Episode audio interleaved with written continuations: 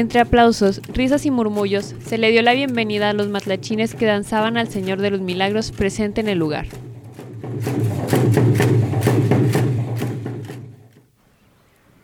A los pies de la sierra de Zapalinamé, en un jardín rodeado de nogales y álamos, quienes también fueron testigos de la celebración, se reunieron todos los creyentes un sábado 14 de septiembre para venerar a la imagen sagrada durante el tributo.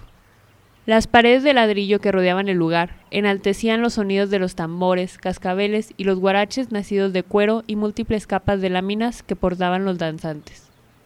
De fondo se apreciaba una carreta ubicada en medio de un hermoso jardín verde y fértil, rodeado de geranios rojizos y anaranjados. A un costado, dentro del aposento, se encontraba el altar adornado con coronas florales y dos banderas en sus costados con la frase que la luz de Cristo brille en tu hogar y la llama de su amor se quede en su corazón.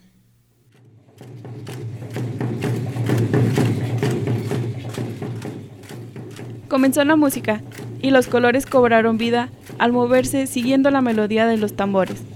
Las plumas amarillas, rosas y azules de sus penachos vibraban en distinta sintonía al moverse cual árbol al viento, haciendo compañía a su portador.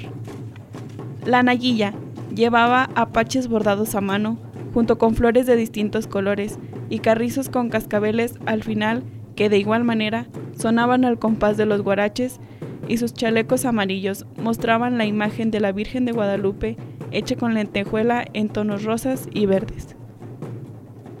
Todo esto es parte de lo que nos conforma como cultura y nos muestra la riqueza de nuestras tradiciones que van más allá de la religión. Nos enseña la pasión que ponemos en las cosas que creemos. Thank you.